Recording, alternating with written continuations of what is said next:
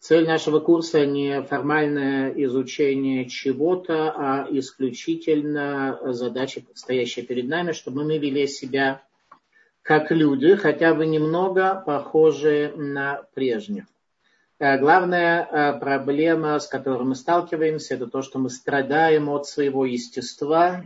Определенные успехи, которые мы видим в жизни, они тоже, несомненно, от нашего естества – ибо Творец в нас заложил и доброе побуждение, и злое начало, и все это в большом состоянии смеш... смешения, все это очень переплетено глубоко в нашем подсознании, поэтому мы, в общем, благодаря своему естеству чего-то достигаем и что-то теряем – Наша главная проблема заключается в том, что мы не сильно желаем прилагать силы, чтобы освободиться от господства нашей природы, ибо царь – это тот, кто не скован своей природой, а раб, соответственно, по определению, он э, внутри этих законов э, и сил природы своей э, прозябает, не имея возможности освободиться. Наша задача, вообще концепция учения Мусар – Наша задача освободиться от господства своего естества со всеми его плюсами и минусами.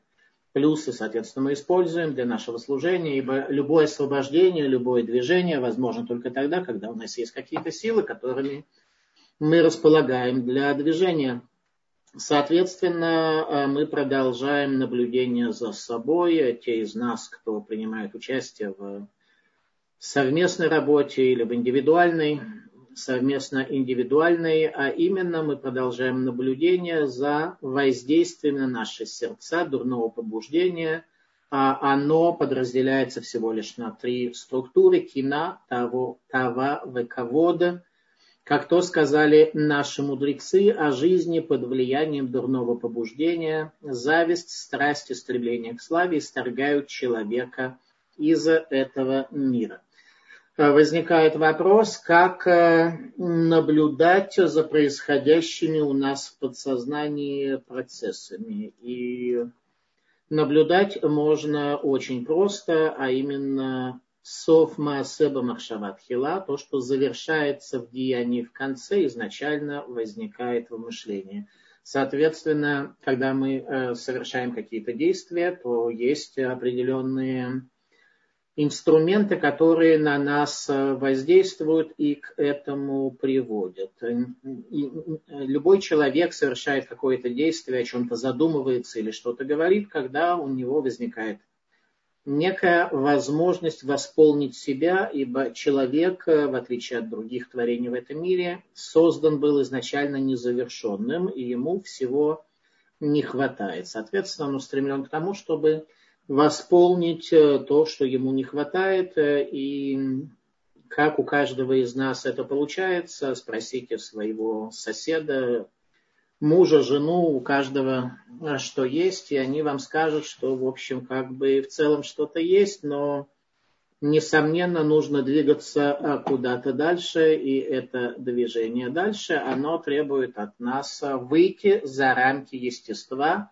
что, несомненно, сделать весьма и весьма непросто. Именно в этом заключалась суть спора между Юсефом и его братьями, что такое истинное царство, какими качествами нужно обладать для того, чтобы стать царем над собой, а не быть рабом в рамках того естества, которое дал нам Творец от рождения, того, что воспиталось у нас под воздействием семьи, окружающего мира. И, соответственно, этот спор между Юсефом и братьями э, был очень э, жарким, очень э, для них это было важно, и, в принципе, это прекрасно, что мы относимся к такому народу, для которого истина является важной. Так что в результате несогласия это привело аж к продаже своего брата. В результате Иосиф оказался где? В рабстве. Он утверждал, что царство принадлежит ему, истинное царство принадлежит ему. В результате он оказался проданным, обратите внимание, в рабство, где сохранил свое царство, свое величие, так что в результате стал премьер-министром египетской, египетской империи. Итак, братья продают Иосифа в рабство – Первый вопрос, который у нас возникает, на чьей стороне нашей симпатии? В принципе, это не очень правильная для Торы постановка вопроса, на чьей стороне нашей симпатии – Тора это не книга, которую нужно принимать или, ну, принимать ее, да, нужно отвергать, анализировать, принимать решения о том, что хорошо, что плохо. Тора учит нас тому, как выйти за рамки как раз своего естества и стать человеком возвышенным. Но в данном случае мне нравится постановка вопроса, на чьей стороне наши э, симпатии вопрос каждому из участников. Сейчас мы проведем небольшую, небольшую проверку. Я делаю утверждение, что подавляющее большинство наших участников, э, имея их симпатии на стороне э, братьев. Братья были вынуждены продать Юсефа в рабство, поэтому, конечно же, несомненно, наши симпатии на стороне братьев, а не на стороне проданного Юсефа. Кто не согласен с этим утверждением, нажмите лапки и посмотрим, правильно ли я э, все э, сказал и правильно ли я мыслю. Нажмите лапки, те, кто с этим не согласен. Чьи симпатии не на стороне братьев в вопросе продажи, нажмите лапки. То только один человек нажал, значит, остальные со мной согласны, что симпатии у нас, конечно же, на стороне братьев, а не Юсефа. Трое Трое против, трое э, за Юсефа, остальные за братьев, я так понимаю. Ну да, то есть большинство подавляющее за братьев. Ну, действительно, им пришлось Юсефа продавать в рабство. Так, э, конечно же, наши симпатии с ним. Им было нелегко это делать. Это был их родной брат. Они к нему относились в высшей степени как к брату. Да, все по-прежнему на стороне братьев, а не на стороне проданного Юсефа. Я специально э, предложил э, э, принять участие в голосовании именно таким образом, потому что при русской ментальности намного легче быть несогласным и выступать против. Когда человек согласен, он молчит, а вот когда он не согласен, то ему легче совершить деяние по нажиманию лапки, что он с чем-то не согласен. Почему? Эм, кстати, интересное наблюдение, что мне приходилось достаточно много быть в западных странах, в Америке, в, в Англии, в Западной Европе, и у меня возникло некое определенное наблюдение относительно разности в ментальности между Homo э, советикус и, соответственно, западными людьми. Э, на Западе, если человеку что-то не нравится, то он э, молчит. А если нравится, то он выражает благодарность. Российская ментальность, она обратная. Если человеку что-то нравится, то он молчит. А вот если не нравится, то он выражает свое несогласие. В этом существенная разница, и она, кстати говоря, по Торе. То есть с точки зрения Торы, что-то не нравится, то нет у нас заповеди отстаивать свои границы и нечто подобное выражать. Потому что в конечном счете это приводит э, к негативу. А если что-то тебе нравится, скажи спасибо. Поблагодари, скажи спасибо. Это прекрасно, ведь можно воздействовать на других и вообще оказывать влияние какое-то на мир не негативом, а исключительно позитивом. Если ты видишь человека, у которого это на тему увещевания, если ты видишь, что у человека есть какой-то сбой, можно, конечно же, выразить несогласие с ним и сказать, что он такой вот негативный и а можно рассказать ему нечто, где будет э, проявлено обратное его состоянию и восхвалить его. И тогда человеку будет намного мягче принять то, что перед ним э, раскрывается. Некоторые люди стесняются. Некоторые люди стесняются даже нажать лапку, хотя, в общем, вполне можно было бы это сделать. А в чем концепция стеснения и стыда? В... И то, и другое может быть очень разным. Э, по поводу стыда наши мудрецы сказали, что стыд – дарование с горы Синай. А именно, э, когда человек ощущает стыд – то э, это очень важный, важное эмоция, которую Творец даровал человеку, и она предназначена для того, чтобы показать ему, что то состояние, в котором он находится, не является для него правильным, и ему нужно, в общем-то, быть совсем в другом состоянии. Для этого Творец даровал человеку такую, такую способность, как ощущать стыд. Э, значит, он, э, как, есть некая определенная дельта, есть определенная разница между тем состоянием, в котором он есть, и тем, в котором с точки зрения его ценностей он должен быть. Э, это стыд. Очень положительная вещь. А вот стеснение, оно может быть очень разным. С одной стороны, оно может быть таким же по своей природе – и про евреев действительно сказано, что мы застенчивые, тот, кто не является застенчивым, а наглым, он не является потомком нашего праотца Авраама, так сказано в перке Авод. Соответственно, стеснительность – это хорошая, в общем-то, э, черта, но иногда она может быть весьма разрушительной для человека, и сейчас мы э, в этом э, немножко разберемся. Дело в том, что когда у нас впервые проявляется в Торе понятие стыда, когда Адам совершил грех и увидел, что он голый. Человек стесняется того, что он голый, а до, до вкушения от плода древа смешения между добром и злом Адам не испытывал никакого неудобства от того, что он был голым, потому что с его точки зрения все для него было возвышенным и святым, и он не видел никакой причины стесняться своей ноготы. После того, как зло пересекается, переплетается и глубоко проникает в сознание человека, то ситуация изменяется, и теперь ему всего становится стыдно. Теперь человеку стыдно. Итак, стеснение на самом деле э, может э, свидетельствовать о том, что мы не являемся эмоционально свободными, а не можем публично выразить свое мнение, не можем публично, потому что у нас начинает все как-то внутри кипеть, шипеть, и в конце концов человек останавливается, и никакого движения у него не происходит. Итак, в принципе, стесняться в этом смысле не нужно, это очень негативная форма стеснения. Э, там, где внутри человека, опять же, не царствует э, зависть, страсть и стремление к славе, то ему не нужно стесняться, потому что он имеет полное право на выражение своего мнения, имеет полное право на существование вообще. Ведь человек, который публично боится что-то выразить, э, то, что ему кажется правильным, и чувствует себя стесненным. Он на самом деле сам себе отказывает в праве на существование, и это не является правильным, и таковое быть в принципе не должно. Поэтому мы должны понимать тоже стеснение. Человек ощущает стеснение, что именно у него защемлено при этом.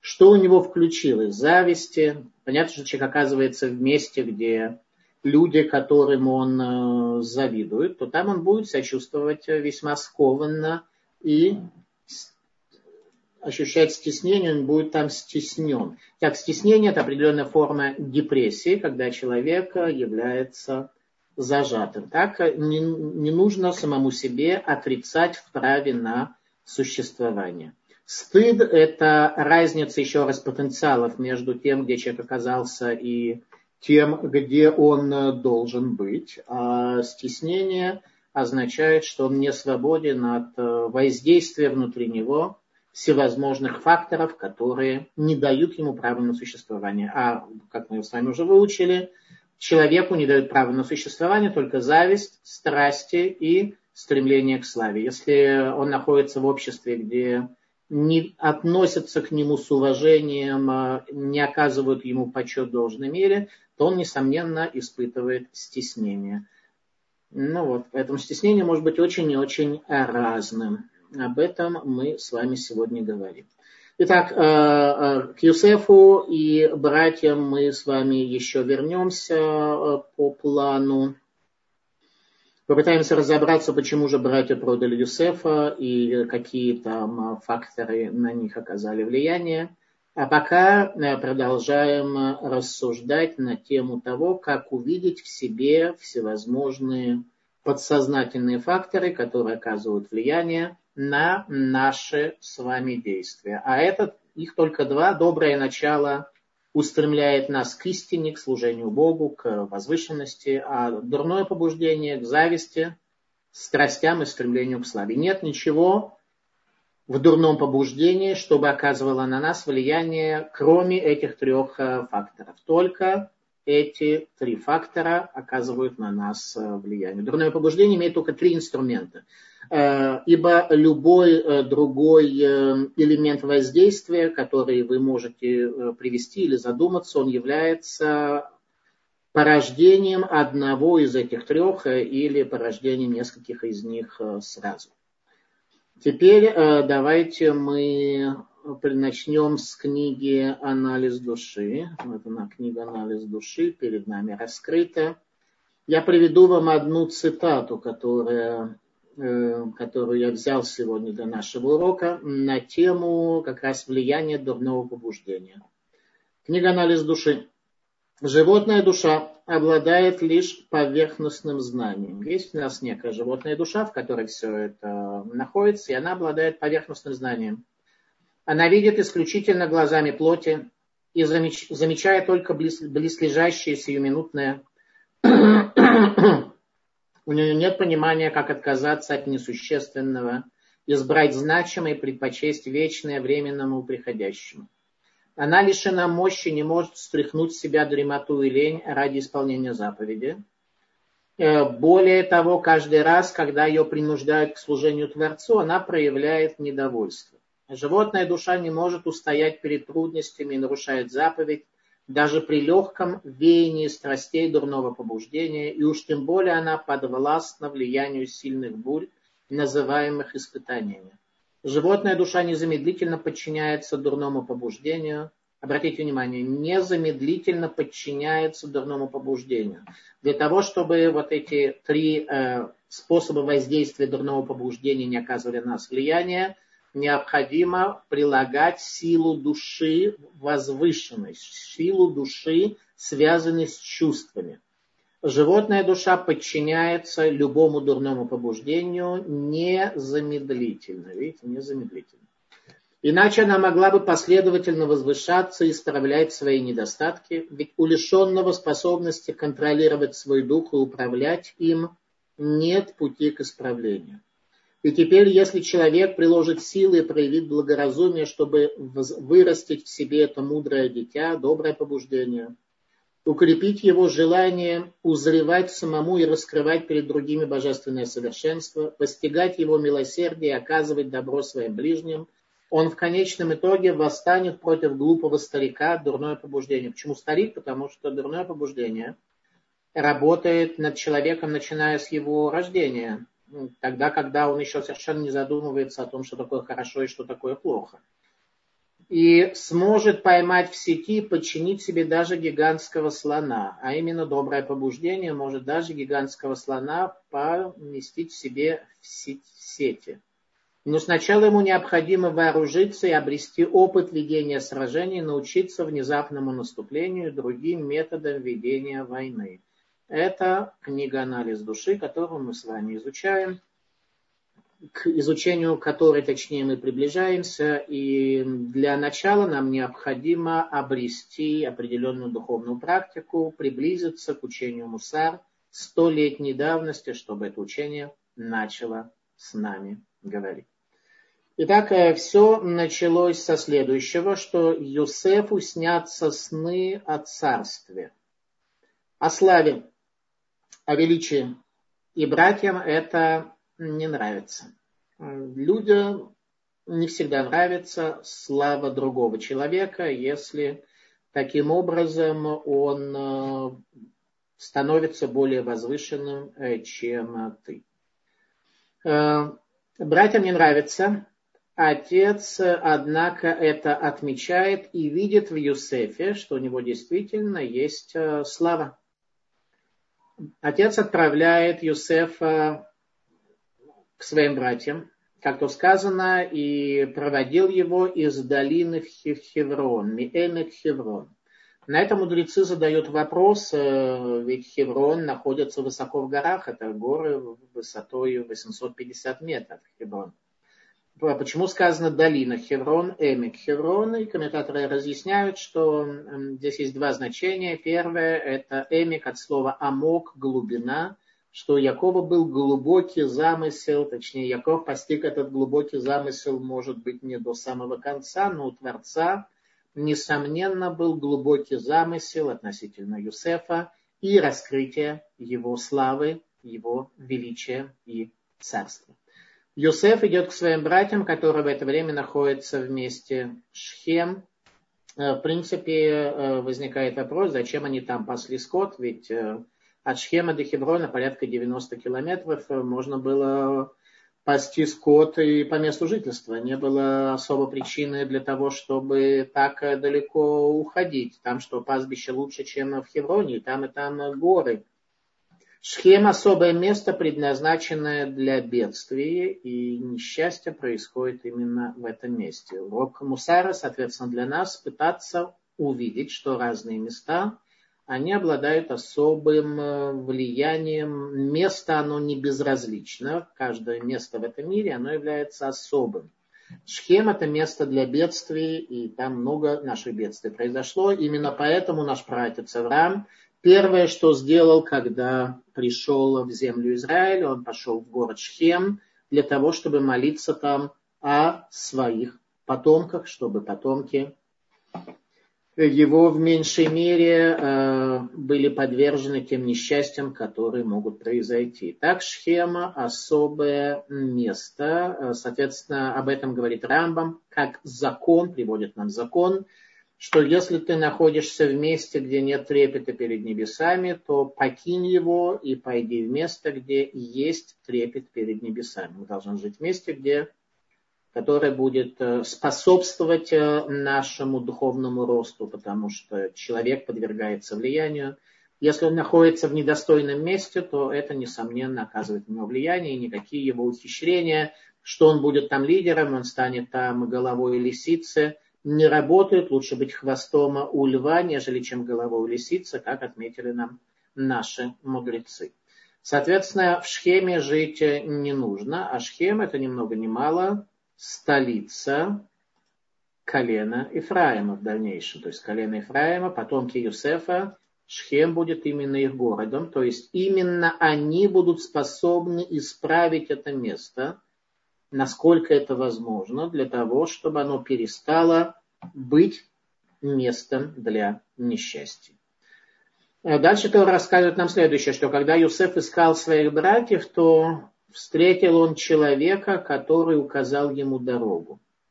И возникает вопрос, э, зачем Тора нам это приводит? Э, какая нам разница, как Юсеф нашел своих братьев? Был у него GPS или он указатель там был вывешен, э, или он нашел сам, спросил одного человека или 150 человек, какая разница, как именно Юсеф нашел своих братьев. Суть того, что он их нашел. Э, комментаторы говорят, что это был эм, ангел Гавриэль, ангел силы, ангел Гавриэль. Ангел Гавриэль не так часто спускается на землю, только в особых случаях. И тогда действительно был особый случай. Реальный урок Мусара для нас, что нужно обращать внимание на людей, поскольку они всегда являются посланцами Всевышнего. Те люди, которые оказывают на тебя воздействие к добру или к злу, они являются посланцами Всевышнего, будь то ангел Гавриэль или сосед э, из квартиры напротив, который не является ангелом Гавриэль. Хотя ангел Гавриэль может порой предстать в виде соседа напротив, это тоже возможно. Но главное, что нужно иметь в виду, что у Всевышнего много посланцев – и каждый посланец имеет свое какое-то особое значение, ибо сказано, что ни один человек не может вторгнуться в зону ближнего не для добра, не для зла, если на то не будет воли Творца. Когда мы научимся так видеть картину мира, а учение Мусар нас именно этому и учит, когда мы научимся, то тогда картина мира перед нами станет совершенно другой и будет называться истинная реальность. Вот это и есть цель Мусара, привести нас к тому, чтобы мир перестал быть для нас иллюзорным, а стал истинной реальностью. Так ангел Гавриэль показал Юсефу дорогу, что означает, что процессы, происходившие тогда, были очень и очень существенными. Э, дальше у нас э, возникает история с Юдой и Тамар. Иуда, который был праведником, приходит к блуднице Тамар, и в результате от этого родится Машиях. Э, тема очень сложная. Как Иуда мог так поступить, прийти к блуднице на дороге, точнее к Тамар, которая представилась блудницей на дороге. В книгах Кабалы дается следующее объяснение, что все, что связано с Машиихом – в этом мире э, находится в состоянии э, глубокого э, находится в состоянии глубокого сокрытия все, что связано с Машиахом и хицуниот, хицуниот, кухот хицуним, внешние силы не дают Машиаху пробиться сквозь них. Поэтому все, что касается Маших, у царя Давида не было вообще права на существование, пока Адама не уступил ему 70 лет своей жизни. И, соответственно, Иуда, который является пращуром колена Иуда, которому принадлежит царство, он э, не мог иметь ребенка, он отказался от э, концепции, его дети для этого не подходили. Короче говоря, какие-то силы оказали на него такое воздействие, что он потерял свободу выбора и пришел к этой блуднице, результатом чего был э, приход Машииха.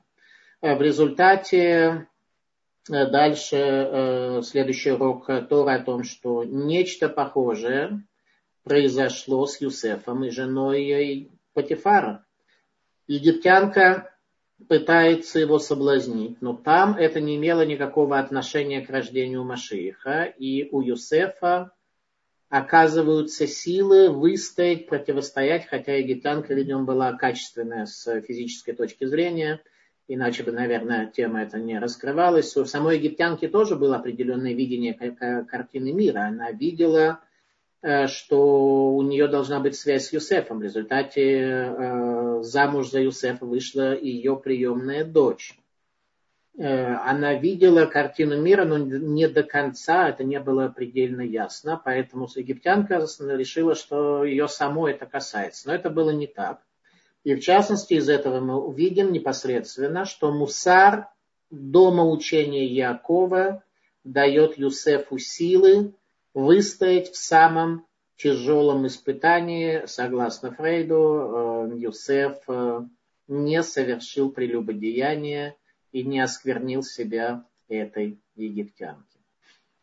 Э, дальше урок о старании, о приложении старания в, и уповании, соответственно, то, что Юсеф обращается к виночерпию с просьбой, чтобы тот вспомнил его, когда Юсеф истолковал его сны, его сон, более точно, о том, что э, тот будет освобожден. Юсеф просит, чтобы э, вспомнил о нем, и в результате он, Юсеф получает наказание, еще два года остается в темнице, пока египетский фараон его не вынимает из, не освобождает из тюрьмы, для того, чтобы тот истолковал ему сны, которые снились, соответственно, фараону.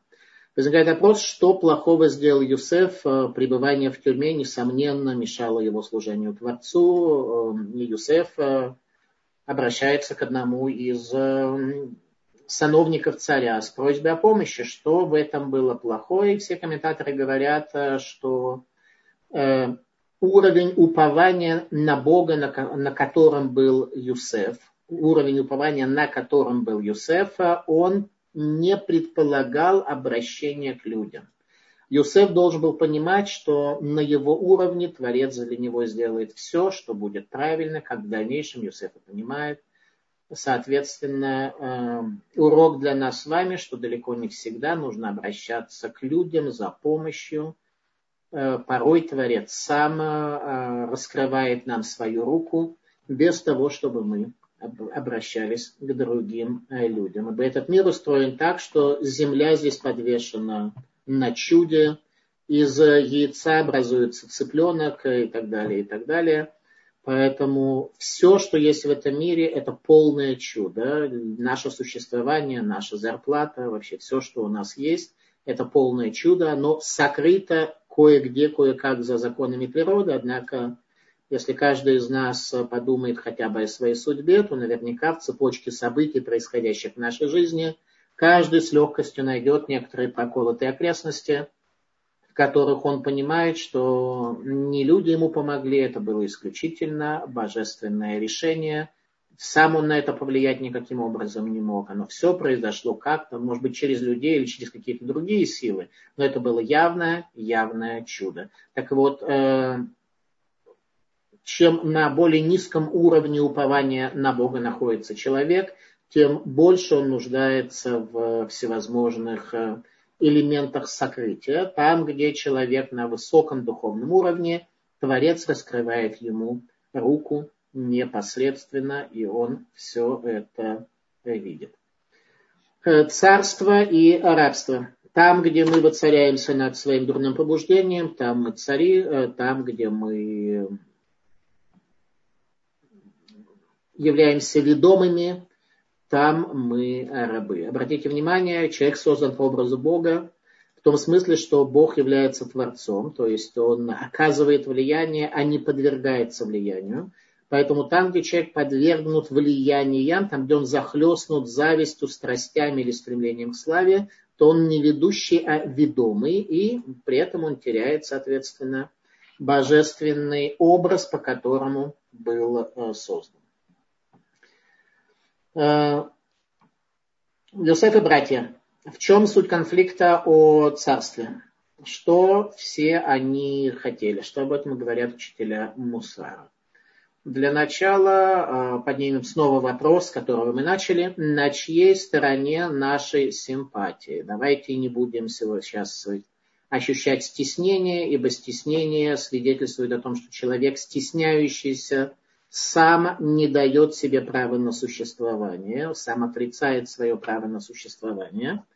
Давайте попытаемся еще раз все-таки разобраться, на чьей стороне нашей симпатии. Я утверждаю, что наши симпатии должны быть на стороне братьев, несчастных, которые продали Юсефа в рабство, кто считает, что мы должны, наша симпатия на стороне Юсефа, пусть нажмет лапку. Давайте более активно нажмем лапку те, кто все-таки без стеснений, ненужных и неуместных, кто считает, что, э, что мы должны, мы, естественно, сочувствуем Юсефу и сожалеем, что такое произошло, это несомненно, но на чьей симпа- стороне все-таки наши симпатии. Так, я вижу, что у нас только пять человек, а остальные как и я, на стороне братьев, да? Чуть больше? Семь человек считают, э, семь человек за Юсефа, остальные за братьев. Молодцы. То есть еще есть Елена. Елена тоже набирается больше. Так, немножко, немножко есть у нас на Окей, хорошо. Давайте э, теперь защитим э, все-таки братьев. Для начала давайте э, задумаемся над следующим. Что почему мы, да, должны быть на стороне братьев, а не на стороне Юсефа. Э, братья не в равной степени э, были активны в продаже Юсефа. Главным, кто был инициатором продажи, обратите внимание, в рабство, из царства в рабство, был Иуда. Подавляющее большинство нас сегодня являемся потомками Иуды. Соответственно, давайте из э, уважения к нашему с вами пращуру, хотя бы задумаемся, как случилось, что история рассудила Иуду и Юсефа, и мы с вами все сохранившиеся сегодня, почти все сохранившиеся сегодня, являемся потомками Иуды, а потомки Юсефа, где они, что произошло. Э, братьям не, нравилось, не нравились сны Юсефа о том, что ему кланяются снопы, о том, что ему кланяются солнце, звезды и все остальное. Им это очень сильно не нравилось. И в результате э, кто прав? Ну, для начала давайте разберемся, как исполнились сны Юсефа. Подавляющему большинству изучающих Тору кажется, что сны Юсефа исполнились, когда он пришел в Египет и стал там э, премьер-министром. А это совершенно неправильно. Сны Юсефа исполнились намного позже, когда Яровам бен Неват из потомков Юсефа разделил царство на две части и увел от Иерусалима и от храма десять колен Израиля, которые в результате пропали в изгнании. Сны Юсефа исполнились именно в его конфликте с Иудой. Иуда царь, как то сказано в Торе, что не отойдет скипетр от Иуды, в то время как Юсеф восстал, потомок Юсефа восстал против Иуды, и закончилось это в высшей степени плачевно. Среди нас сегодня нет десяти колен, кроме тех из них, кто во время разделения между Северным и Южным царством оставил свою недвижимость, бросил все, что у него было, свои огороды, виноградники и прочее, и перешел в колено Иудеи. Среди всех десяти колен Северного царства были такие люди. Перешли все колены и левиты сразу же, как только они, Северное царство было отрезано от Иерусалима. Поэтому среди изгнанников нет ни коенов, ни левитов. Все коены и левиты ушли. И ушло также какое-то количество людей, которые согласились оставить всю свою недвижимость. А это, по сути, единственное, что у них было. И пришли к э, колену, в колено Иуду, Иуда, пришли в Иерусалим, в Иерусалимский храм, и там остались таким образом перейдя через Берлинскую стену, которую возвел, возвели чуть позже, после смерти Иравама бен Невата, его преемника. Э, именно тогда исполнились сны Юсефа, а то, что в Египте он стал премьер-министром, это, э, так говорят э, наши учителя, что это то, что было положено ему по праву. Это не исполнение его снов о царстве, а то, что было положено ему по праву. По какому праву? Обратите внимание, когда Юсеф приходит к фараону и столковывает ему сны о том, что будет семь сытых лет, потом семь э, голодных лет, то фараон спрашивает Юсефа, э, что ты такой мудрый, и, точнее не спрашивает, а утверждает, ты такой мудрый, и тебе раскрыта тайная, на что Юсеф отвечает, что я, это не от меня, это вообще от Бога.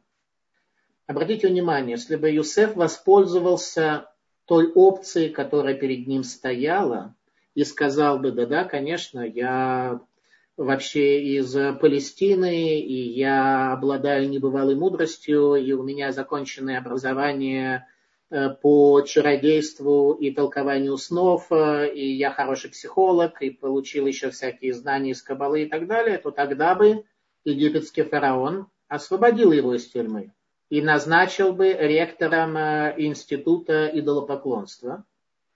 А когда Иосиф сказал, что это вообще не от меня, а от Бога, то есть у него внутри него не было тех самых трех факторов, над которыми мы наблюдаем сегодня, именно кина, тавав и ковод. Не было ни зависти, ни страстей, ни стремления к славе. Тогда египетский фараон увидел в нем истинное величие и тогда сказал, что вся страна будет поступать по слову твоему. Вот это и есть состояние, когда дурное побуждение в человеке прекращает какое бы то ни было воздействие и теряет над ним силы, когда он становится настоящим царем. Поэтому то, что произошло тогда, Юсеф взял по праву, как говорят мудрецы, а вот, а вот исполнение его снов, оно осуществилось намного-намного позже и очень трагически. В конце Талмуда в трактате Сука сказано следующее, что перед приходом Машиеха э, все будут плакать. Очень, очень горько плакать. И одно из двух объяснений, которые там приводятся, что погибнет Машиих бен Юсеф. Э, в иудаизме не так, как в драмах народов мира, когда главный герой должен погибнуть э, перед э, Эншпилем. В иудаизме это все как-то немножко иначе. Возникает вопрос, зачем Машир бен Юсеф должен погибнуть, по какой причине? И ответ на это следующее, что это искупление снов Юсефа. То есть в снах Юсефа все-таки был определенный сбой, была определенная проблема. Какая проблема? Что он видел свое господство над братьями. Если бы Юсефу приснился сон не то, что ему кланяются, а приснился бы сон в той же самой концепции, что он является царем, что ему действительно принадлежит слава, но при этом не кланяются ему отец, мать и братья, а то, что он прислуживает отцу, матери и братьям. Ведь можно и такой сон увидеть.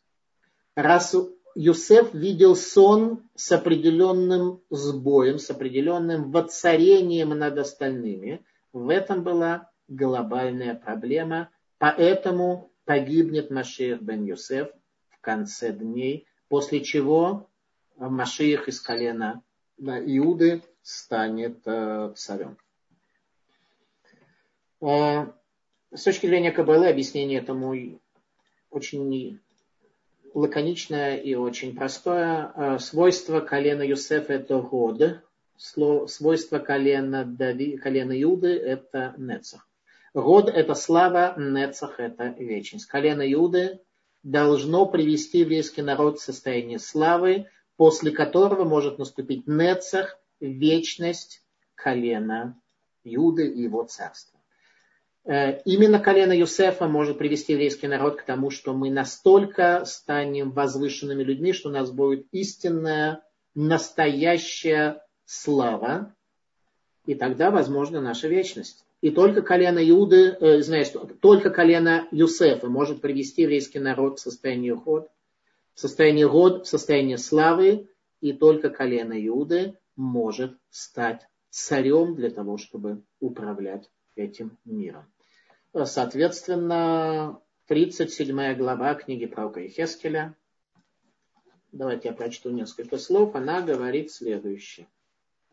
Она рассказывает э, о ситуации, э, которая произойдет после воскрешения мертвых, ибо э, пророк Хескель именно тогда воскрешает мертвых. В первой части 37 главы, что такое воскрешение мертвых, это сейчас не тема для нашего обсуждения, но суть такая, что в тот момент происходит самое глобальное раскрытие Творца в этом мире, которое пробивает с высших небес до Э, подземелий до глубины праха, так что встают э, мертвые, умершие. Происходит воскрешение мертвых, не воскрешение каких-то мертвых тел, а происходит э, воскрешение всего умершего потенциала жизни человека. Соответственно, когда это произойдет, об этом пророчествует пророк Ехескель следующими словами. А ты, сын человеческий, возьми себе посох один и напиши на нем Иуда и сыны Израиля с ним. И возьми посох другой и напиши на нем Юсеф и посох Ефраима, э, на нем Юсеф, посох Ефраима и всех сынов Израиля, объединившихся с ним. И приблизь их один к другому, как будто у тебя посох один, и превратятся в один в руке твоей. То есть только после того, как Всевышний раскроет себя в полной мере, тогда может произойти в этом мире объединение Юсефа и Иуды, а до тех пор мы будем в состоянии конфликта. Юсеф, который лишь должен подготовить царство Иуды, он будет претендовать на царство. Иуда будет этим не удовлетворен, и конфликт будет продолжаться. Так вот, спор между Юсефом и Иудой, э, в общем-то, в исторической перспективе э, реализовался следующим образом, что подавляющее большинство нас сегодня, в том числе присутствующих на, этих лекции, на этой лекции, являемся мы все потомками Иуды, хотя, как мы говорили, среди нас есть и какое-то количество людей из числа тех, кто бежали от Юсефа, из числа тех, кто бежали из Северного царства Израиля, не были изгнаны в ассирийское изгнание и остались среди нас те, кто возле Иуды и возле Иерусалима. Ватем адбеким башем хаим хулхем айом. Это исполнилось по отношению к ним, и вы, те, кто прилепились к Господу Богу вашему, живы все сегодня. Йосеф и его братья, поэтому, когда мы говорим о том, что наши симпатии на стороне братьев Юсефа, Сегодня это утверждение, которое поначалу всем вам показалось совершенно безумным, оно не так уж э, выглядит э, и неправильно. Э, на самом деле то, что сделали братья, я сейчас не защищаю братьев, так чтобы боюсь, что сейчас все отключатся и предадут меня анафеме. Нет, я не оправдываю братьев, и Тора не оправдывает братьев. Более того, когда Юсефа упрекает братьев, то они не находят, что им ответить они поступили неверно, они не должны были Юсефа продавать в рабство. Несомненно, это был грех с их э, точки зрения. Однако спор между Юсефом и Иудой закончился тем, что мы с вами сегодня соблюдаем заповеди худо-бедно, нуждаемся в мусаре для того, чтобы хоть немного быть э, похожими на прежние поколения, но тем не менее мы живы сегодня, у нас сегодня в руках Тора, а потомки Юсефа большей частью пропали и увели с собой в пропажу полную 10 э, колен Израиля, так что пророки спорили между собой, вернуться когда-нибудь 10 колен изгнанников, или они пропали навсегда, и не вернуться даже в конце дней с приходом Машиха. Э, соответственно, наша автора, отрывок пророков, который мы будем читать в ближайший шаббат, пророк Амос. Кто такой пророк Амос? Он последний, один из двух последних пророков десяти колен, тех самых, которые пошли в ассирийское изгнание. Обратите внимание, каждый раз практически мы с вами говорим о том, что написано во вторе, и мы каждый раз понимаем, почему мудрецы установили нам именно это повествование пророков для того, чтобы мы могли его изучить. Так, вопросы, да, чуть-чуть позже будет время для вопросов, я не убегаю. Чуть позже. Итак, э, пророк Амос. Кто он был такой? Пророк Амос был тем, кто пытался 10 колен Израиля вернуть к Иудее, подчинить. Он был из потомков Юсефа. Он пытался, слово подчинить здесь не очень правильно, но пытался призвать их принять царство дома Иуды, прийти в Иерусалим, прийти в Иерусалимский храм, и его называли, евреи его называли, как это по-русски, нечетко говорящий, неясно говорящий, как это по-русски, не знаю, э, неясно, неясно, неясно выражающий свои мысли, нечетко произносящий, ну, что-то такое. Не, не, не нахожу подходящего слова. Э, в чем была идея? Он действительно затруднялся говорить. По той причине, что его пророческое видение было настолько глубоким, что сформулировать это словами невозможно. Ведь формулировка словами, она соответствует среднему уровню души человека. Это рух.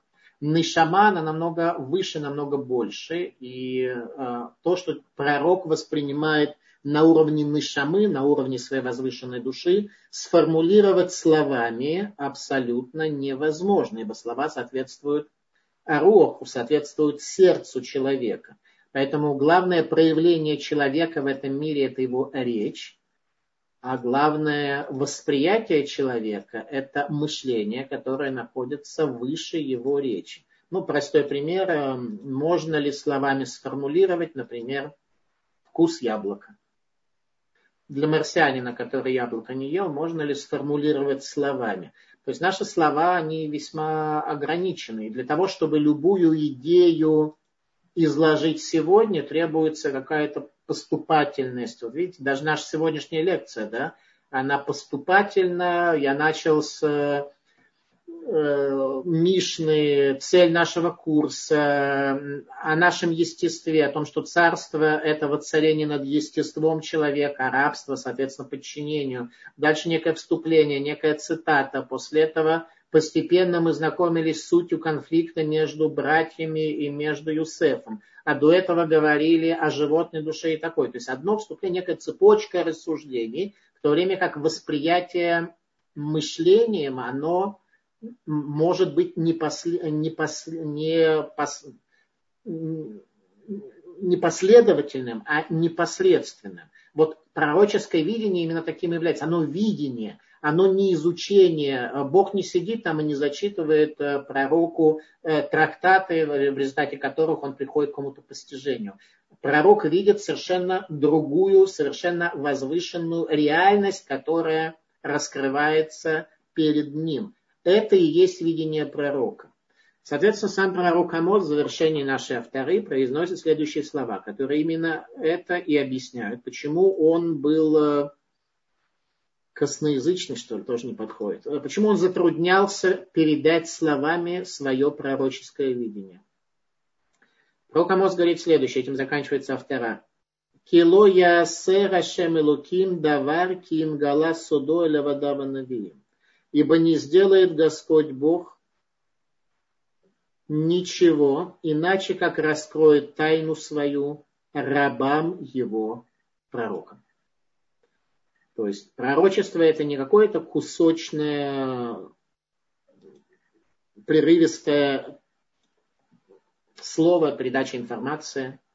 Творец раскрывает пророкам тайну души своей. И дальше пророк Амос пишет о том, как э, пророк воспринимает э, пророчество, из-за чего он действительно затрудняется передать его словами. Арьеша аг милоира. Гашем элуким дибер милоинаве. Лев зарычит, кто не испугается. Господь Бог говорит, кто не станет пророком. То есть восприятие божественности для, для пророка сочетается, сопровождается, воспринимается в форме трепета перед небесами, а это и есть определение учения Мусар. Учение Мусар предназначено для того, чтобы наши сердца были затронуты трепетом перед небесами, ибо тогда мы не совершим греха.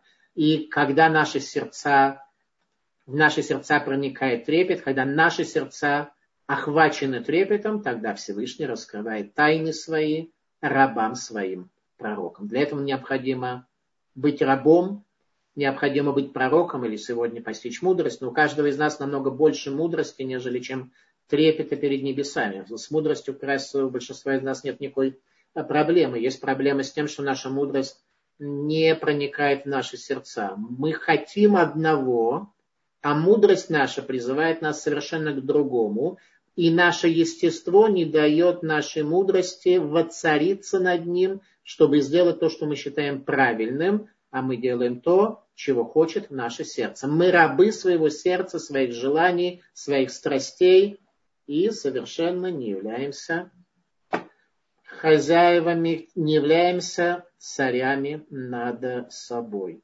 Это первая часть урока, которую я хотел дать. А дальше э, у нас тема, э, сейчас у нас будет время для вопросов. Пожалуйста, кто хочет задать какой-то вопрос, я буду рад на них ответить. После чего, если вы еще не утомитесь, я, э, соответственно, попытаюсь немножко больше рассказать о том, как стать царем и вот эта книга «Уроки знания», правда, второй том, первая глава, которую я рекламировал в нашем WhatsApp-группе для тех, кто хочет иметь больше информации. Присоединяйтесь в нашу группу WhatsApp на сайте tol.ru, можно к ней присоединиться, туда войти. Э, первая глава второго тома, у меня здесь на экране первый том, но нам необходим здесь второй том книги «Тайное учение Ешивы Тельс», которая может нам помочь, э, может нам помочь понять, что же такое истинное царство. Так, пожалуйста, Наталья Гингас, э, пожалуйста, если у нас Наталья из Москвы, пожалуйста, ваш, я вас включил, пожалуйста. Добрый вечер. Рафхам, хотела спросить, а как с точки зрения а, Талмит Хахам и вообще а, учения Мусар а, выглядит а, такой вопрос. Моя бабушка а, мне в детстве очень часто говорила, что самое страшное чувство у людей – это чувство зависти, и что вот нужно бояться именно его.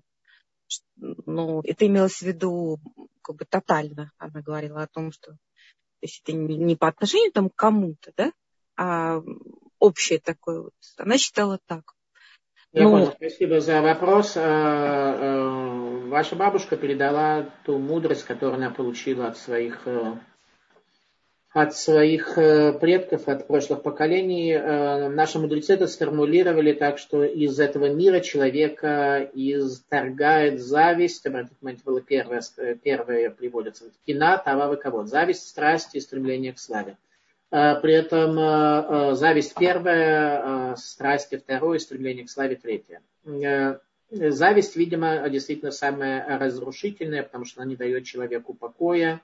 Страсти, они его захлестывают, он их реализовывает, и в результате портит себе жизнь, но это не разъедает, он не ощущает того, как это разъедает его, а стремление к славе, соответственно, не дает человеку удовлетворения.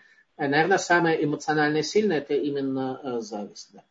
На самом деле, это первое, что сказали наши мудрецы из трех этих э, форм влияния воздействия дурного побуждения. Пожалуйста, если есть еще какие-то вопросы или замечания, или, раска, или рассказ о своих трудностях или достижениях, в вопросе наблюдения над э, нашей мотивацией, над тем, что происходит в нашем подсознании, что влияет на нас, э, когда мы совершаем какие-то действия, или слова некоторые произносим, или какие-то мысли, которые к нам приходят. Все они соответственно, мотивируется либо добрым побуждением, либо с завистью, страстями, стремлением к славе. А кто столкнулся с проблемами, с трудностями и так далее, пожалуйста, я буду рад вас услышать.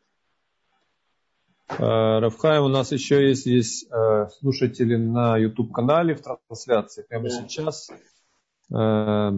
человек под ником Добрый Кот спрашивает, как побороть желание быть в центре внимания, не искать одобрения окружающих. Э, я не расслышал, я прошу прощения. А там написано? Да. Как? Э, как побороть желание быть в центре внимания, не искать одобрения окружающих?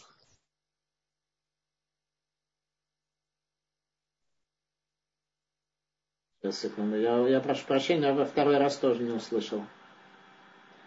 Так, секунду, давайте мы пока э, прочтем э, то, что у нас здесь вопрос, который написали. Потрясающе. А женщин хвалят за стеснительность и за неотсвечивание. Получается, лучше женщина, несуществующая женщина.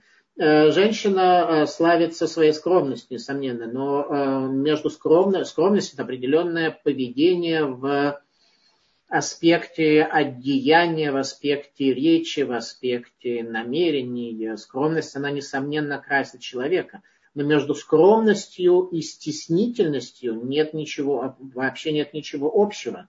А скромность, она э, проявляется, как мы уже сказали, во всех действиях. Да? Если женщина скромно одета, но при этом она стеснена этим, то она, несомненно, транслирует это свое положение, это свое состояние, и другие на это смотрят и видят, что она мучается от, от этого положения, и никто, соответственно, не захочет так же поступать. А мы должны, в общем-то, один на другого как-то влиять. Так, второй вопрос, который у нас здесь есть. Но у нас не уровень Юсефа. Вы только что говорили, что цель посылает нам людей для какой-то цели, поэтому для нас логично обращаться к людям.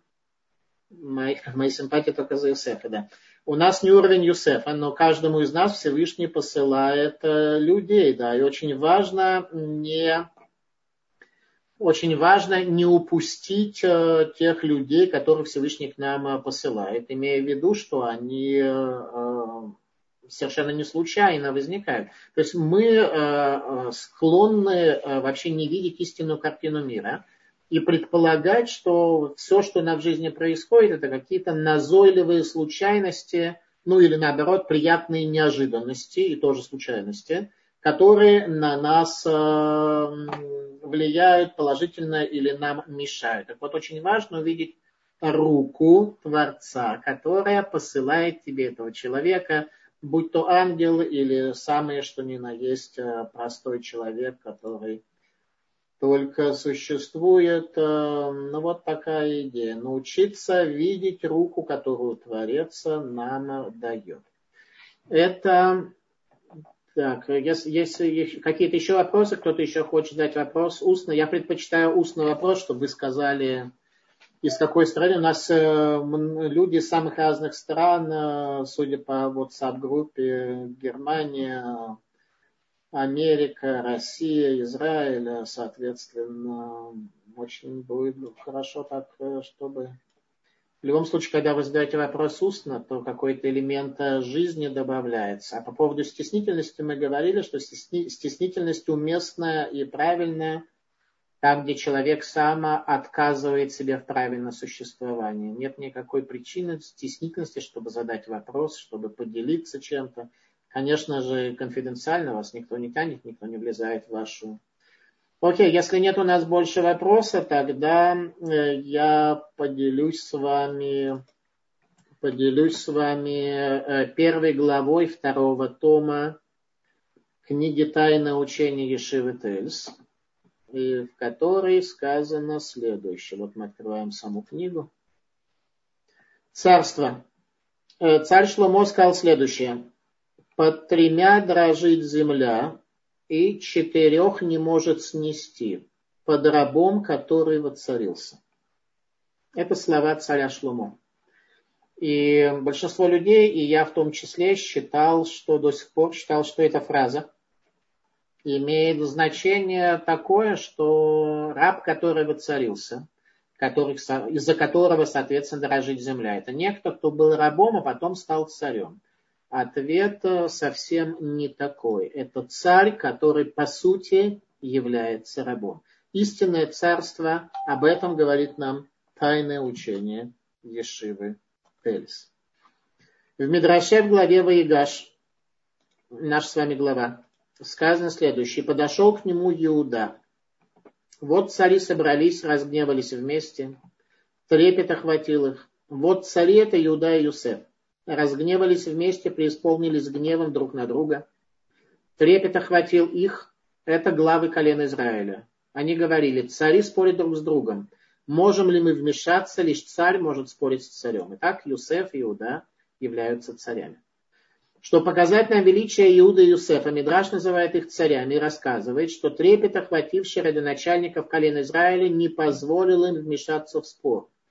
Цари спорят друг с другом. Но почему царская власть Иуды Юсефа оказала на родоначальников колена Израиля столь сильное влияние? Ведь они были велики духом и точно знали, что любого человека постигнет судьба всех смертных. Как же власть, не связанная с истинным величием, могла оказаться для них столь существенной, что, подвергла, что повергла их в страх и трепет? В действительности Иуда и Юсеф не были царями. Да, Юсеф был вторым человеком в государстве после фараона, великим и почитаемым сановником. Но неужели именно это вызвало трепет глав колен Израиля? Могли ли братья принять высокий статус Юсефа за величие царя? Обладает ли придержатель царской власти истинным величием? Это книга «Тайное учение Ешивы Тельс». Уроки знаний. Действительно, уроки знаний. То, что перестраивает наше знание – и если мы будем это читать не как некая, некую информацию о древнем э, мире, а как учение Торы, предназначенное для исправления нас, и постараемся в какой-то мере стать таким, как Юсеф и таким, как Иуда, то тогда изучение Торы не будет для нас впустую. И разве Иуда был царем? Некоторое время он главенствовал над одиннадцатью братьями, но разве это царская власть? К тому же его лидерство длилось недолго. Иуда утратил его после продажи Юсефа. Об этом говорит Мидраш. Веерет Иуда и спустился Иуда от братьев своих. Однако особенно удивляет то, что родоначальники колен Израиля придавали такое значение царской власти. Ведь даже во снах праведного Юсефа присутствовало возвышение царствования. Именно об этом он воодушевленно рассказывал братьям, Послушайте сон, который мне приснился. Братья завидовали ему, видите, зависть, о чем мы говорили, да? И сказали, неужели ты будешь царствовать над нами? Тогда Юсеф поведал свой сон отцу и укорял его отец. Неужели я и твоя мать поклонимся тебе до земли? Чем же были так потрясены Юсеф и его братья, главы колен божественного народа, святые для Всевышнего? И отец запомнил это и так далее.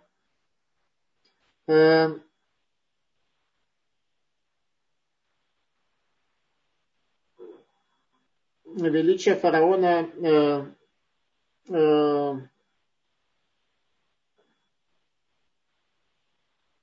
нищий царь. Э, в чем заключается суть царской власти?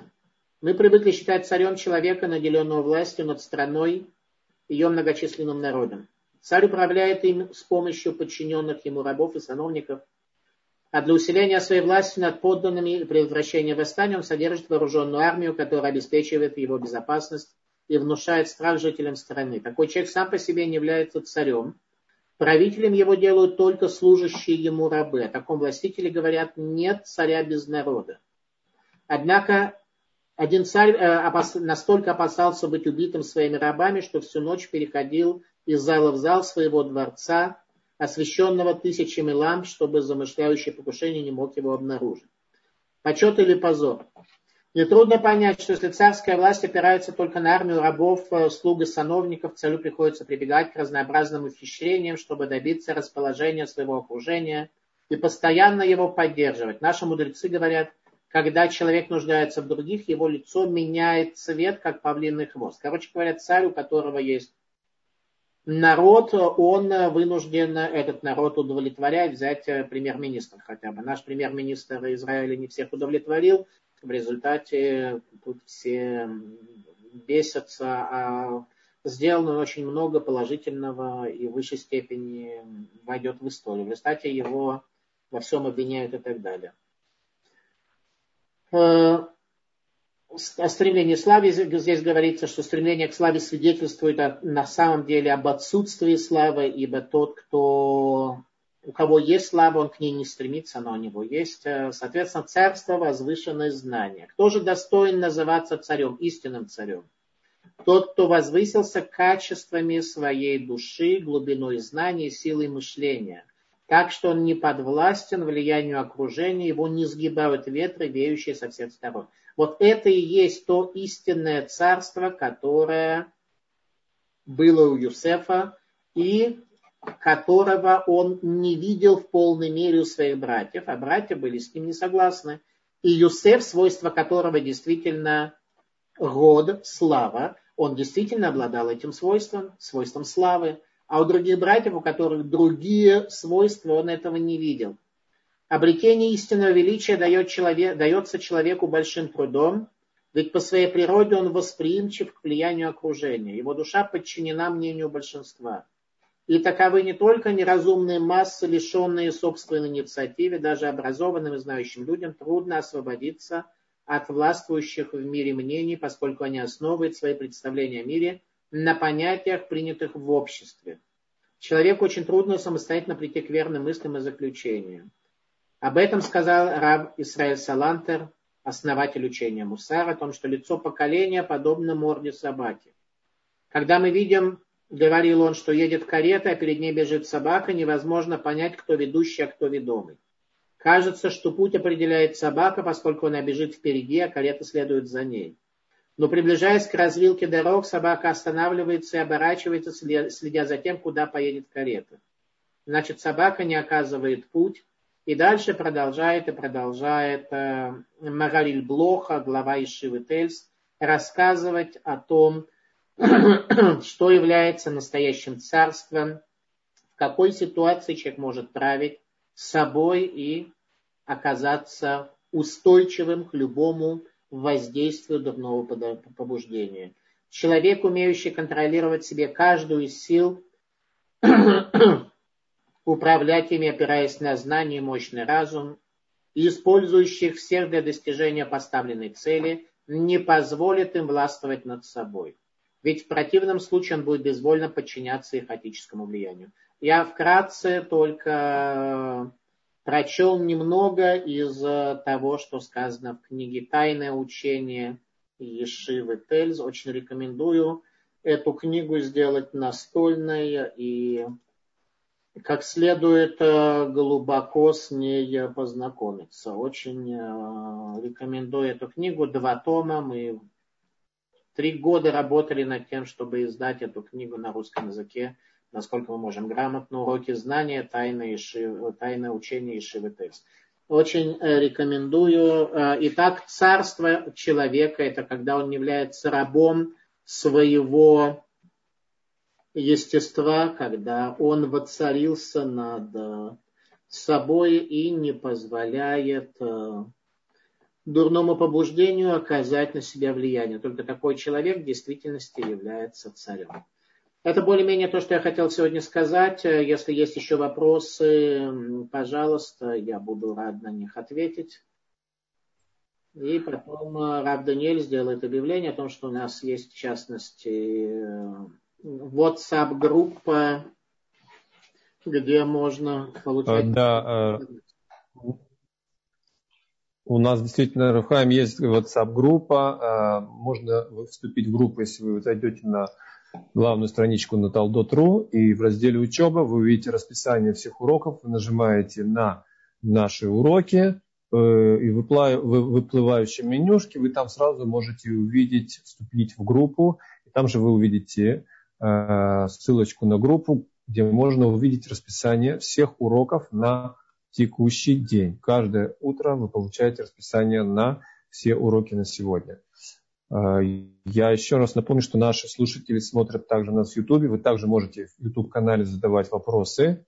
И мы постараемся их озвучить, если они действительно будут актуальны по теме нашего урока сегодняшнего. А пока что приглашаем наших участников в Zoom, которым отдается предпочтение. Э, в первую очередь их вопросы будут озвучены и прочитаны. Э, принимать участие, задавать уже сейчас вопросы. Если, да, есть э, человек. Есть Алексея из Москвы. Пожалуйста, Алексей, мы уже знаем, что вы из Москвы. Да, ваш вопрос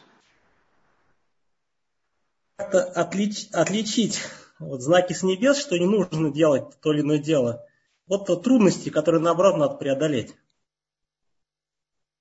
Э, не расслышал ваш вопрос, связь не очень качественная.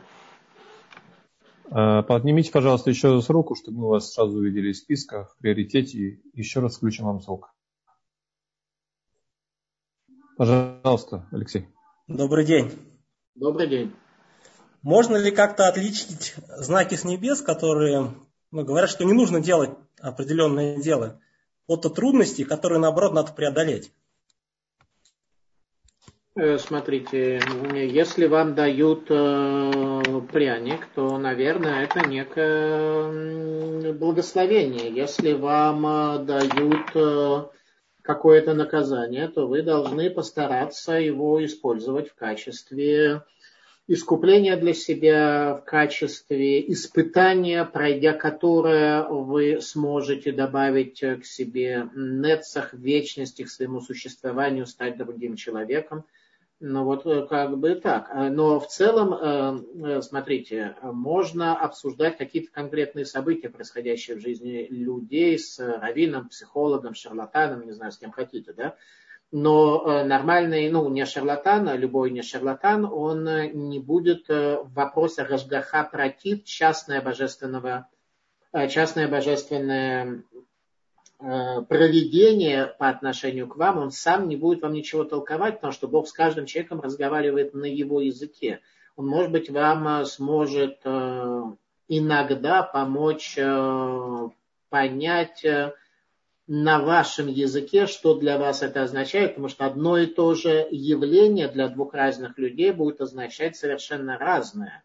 Бог э, создал этот мир очень многомерным, э, очень многообразным, и, соответственно, то, что э, одно и то же действие по отношению к вам будет иметь совершенно другое значение, нежели чем по отношению к другому человеку. Поэтому все это понимается весьма и весьма непросто.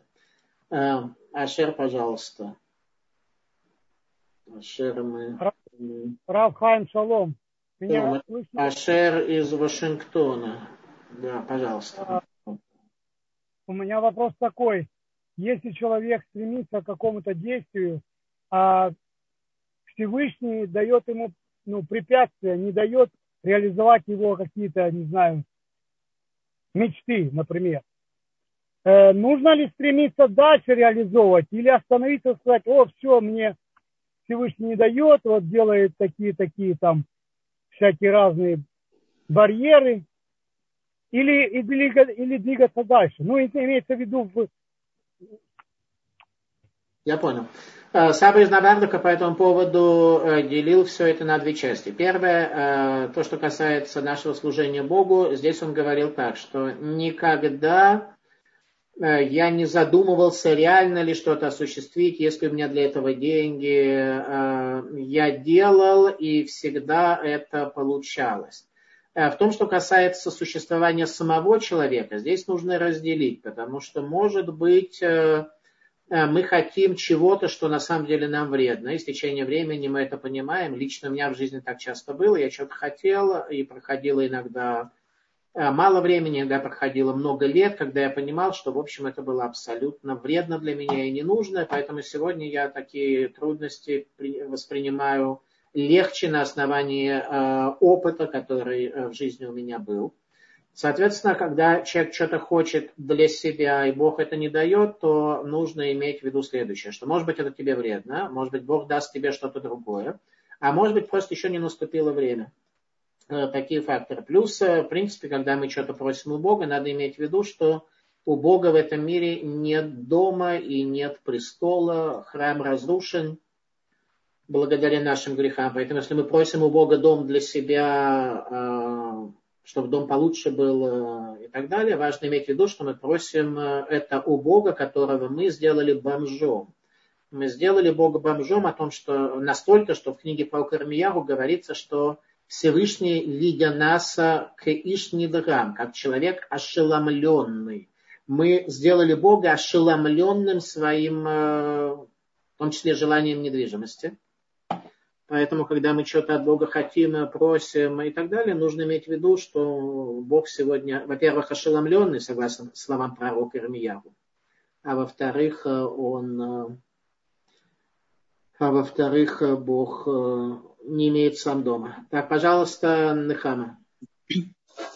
Э, я хочу спросить по поводу, э, вот вы говорили о вреде стеснительности, и в то же время я вспомнила, что э, говорят, а, что это свойство еврея, так определяет, что это еврей, лифи большанут, в рахманут. Совершенно как этим... верно. Вы, Нехама, вы откуда? Из каких мест? Я живу в Кирьят Ярим, в Тельстон. Тельстон, Кирьят Ярим, да, хорошее место. Да. Как раз Тельстона мы сегодня да. книгу Ешевы Тельс э, читаем. Да, да. Это именно тот самый Тельстон и есть. Окей, mm-hmm. вопрос очень хороший. Мы на самом деле об этом говорили, но и подчеркнем еще раз. А, скромность э, э, и стеснительность, э, смирение – это действительно хорошие качества, качество человека. Но когда стеснительность приводит тебя к стеснению, потому что ты сжат, что ты не можешь нормально существовать в обществе и так далее, то это либо невроз, либо...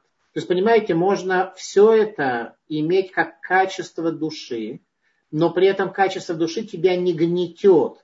Нигде не сказано, что еврей должен быть стеснительный и страдающий от своего стеснения. Должен быть стеснительный, он не должен Э, лезть э, везде, рваться, быть, э, шагать по трупам он не должен и так далее. Это все верно. Но при этом он не должен также и быть в состоянии невротического сжатия, которое приводит его к страданию, потому что вся жизнь у него не складывается. Ну вот, мне кажется, такое различие. То есть, еще раз, между э, страданием и между качеством души. Нормально качество души от него... Смотрите, э, любое, э, любое э, Саба из Наварда, в частности, в книге «Тайное учение Шеветельс» об этом много говорится, э, что Всевышний не дал человеку ни одного э, плохого качества. Весь вопрос, э, где и как его применять. Если ты свои качества применяешь по назначению, и они созидательно э, применяются, а не разрушительно, то тогда у тебя все прекрасно.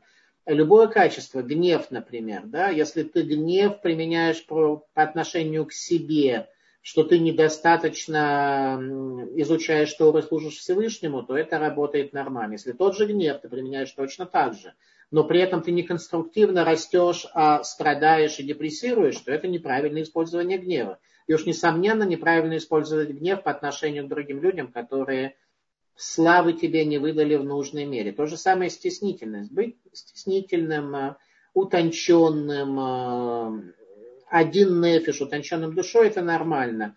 Э, быть не в состоянии задать вопрос, существовать, потому что тебя съедает то, что люди не дают тебе славы в желательном для тебя количестве, и от этого ты сжат и стеснителен, не потому, что у тебя такое качество, а потому что ты страдаешь от недостатка славы. Это страдание. Вот так страдать не нужно. Это очень вредное и неправильное применение качества. Э, пожалуйста, есть еще какие-то вопросы? Please uh, questions. Bitte Fragen. Прошу Клаусима. Я уже на всех языках, что знал, сказал. Главное не стесняться. Э, последний, может быть, вопрос. Если у нас есть вопрос, желание поделиться, если кто-то имеет желание поделиться с нами своими трудностями или достижениями в постижении бурлящих в его подсознании и, соответственно, в его естестве процессов, чувств, эмоций, пожалуйста, можете поделиться, сообщить, рассказать о трудностях, рассказать о достижениях. Если нет, то будем прощаться с Божьей помощью. На следующей неделе мы, соответственно, продолжим. У нас что, уже Ханука будет. Мы будем говорить о Хануке, о том, как учителя Мусара праздник Ханука проводят. С учетом того, что на самом деле э, праздник Ханука нам установлено лишь зажигание свечей. И, соответственно, мы зажигаем свечи в начале дня, а дальше идет 24 часа, когда действий никаких предпринимать нам не надо. В Йом-Кипур мы постимся весь день, в Рошашана мы весь день находимся в состоянии принятия Творцом, Творца в качестве царя на земле. То есть мы как бы более-менее заняты. А праздник Ханука, он какой-то такой, зажег свечи и свободен. А как же остальные-то 24 часа? Провести. Как сделать это действительно днем искоренения себя греческого воззрения на мир и становления евреем. Как стать прежним человеком. Короче говоря, какое служение в эти дни э, с тем, чтобы стать евреем и выразить свое несогласие, хотя бы задуматься о том, э, как стать в меньшей степени греком. Это тема нашего следующего, э, следующего занятия. А с точки зрения наблюдения над собой, давайте еще одну недельку попробуем понаблюдать, что у нас там подсознании происходит. И я буду рада на следующей неделе, чтобы э, кто-то поделился своими трудностями или достижениями, соответственно. Если больше нет вопросов, то тогда... А, Рафхайм, есть один хороший вопрос, как мне кажется, в YouTube-канале да. Вая задает вопрос. А, э, те сны, которые увидел Йосеф, и насколько они связаны с качествами, которые были ему присущи? Может быть, если у него были другие качества, он видел бы другие сны? Э, в Йосефу, смотрите, все, что мы видим, э, следует из все, что с нами происходит, все, что мы видим, следует из наших качеств, об этом говорят учителя Мусара, все наши болезни от наших качеств, все наши достижения, наша чистота и наша грязь, все от наших качеств. Соответственно, сны, несомненно, это то, что наше подсознание нам выплескивает, когда сознание наше э, спит. Э, Юсеф увидел сны, связанные с его качеством. Он действительно увидел, что он царь. Он действительно таким был. Его свойство рода привести еврейский народ в состояние славы, и он таки привел.